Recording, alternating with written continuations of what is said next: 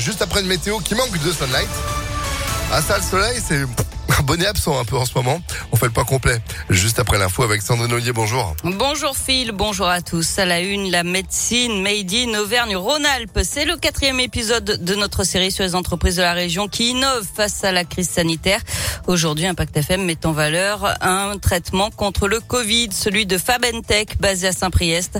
Le laboratoire biopharmaceutique fait partie des 25 projets sélectionnés en novembre dernier par France Relance pour relocaliser des produits de santé permettant de lutter contre le Covid. Explication avec Valentin Chenard. Oui, Fabentech développe depuis plusieurs années des anticorps de synthèse, notamment pour l'armée qui y a investi pour trouver un antidote en cas d'attaque biochimique. Les anticorps, c'est ce qui permet à notre système immunitaire de combattre les virus et Fabentech a réussi à développer des anticorps polyclonaux qui, contrairement aux habituels monoclonaux, s'attaquent à tous les variants du coronavirus. Sébastien Iva, le président de Fabentech. La technologie polyclonale va prendre le virus par plusieurs angles, enfin, va attaquer par toutes les surfaces et va pouvoir neutraliser le virus et donc euh, l'empêcher de pénétrer dans euh, l'organisme de la personne. Cette technologie serait donc plus efficace pour détruire les différents variants du Covid. Ce futur traitement baptisé Fabenkov serait délivré en intraveineuse à l'hôpital en deux injections espacées de 48 heures. Et les premières analyses in vitro et sur des chevaux montrent que le traitement neutralise les variants du Covid et les mois à venir seront primordiaux puisque les prochains tests seront faits sur des humains.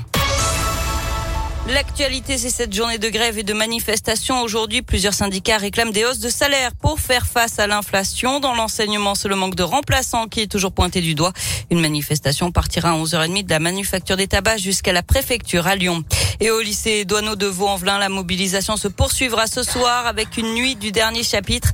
Les personnels réclament le report des épreuves du bac prévu en mars. Selon eux, il faudrait travailler nuit et jour pour terminer le programme dans les conditions actuelles. Un rappel, la pollution de l'air s'accentue. Conséquence, seuls les véhicules avec une vignette critère 0, 1 ou 2 peuvent rouler à Lyon, Caluire et Villeurbanne. Les contrôles sont renforcés. Je rappelle qu'il faut réduire sa vitesse de 20 km heure sur les grands axes. Un coup de filet dans un trafic de faux passes sanitaires. 13 personnes ont été interpellées mardi et hier à Lyon et Paris. Elles sont suspectées de participer à un réseau de faussaires qui aurait établi plus de 60 000 faux passes sanitaires. C'est l'ordre des infirmiers de la Loire et un médecin de la Sécu qui avait donné l'alerte. Elle est boudée par la quasi-totalité des candidats de la gauche. C'est aujourd'hui que débute le vote pour la primaire populaire. Ces organisateurs revendiquent plus de 460 000 inscrits pour faire émerger une candidature commune pour la prochaine élection présidentielle. Mais parmi les, les candidats déclarés, seul Christiane Taubira a accepté de reconnaître les résultats de ce scrutin en ligne qui se déroule jusqu'à dimanche. Chant. On passe au sport avec du hand et la France qualifiée pour les demi-finales de l'Euro. Les Bleus ont battu de justesse le Danemark hier soir 30 à 29. En foot, victoire de l'AS Saint-Etienne sur Angers hier soir en match en retard de la 20e journée de Ligue 1. Score final 1 à 0. Les Verts sont quand même toujours derniers du championnat. Et puis il y a du basket ce soir, nouvelle journée d'Euroleague.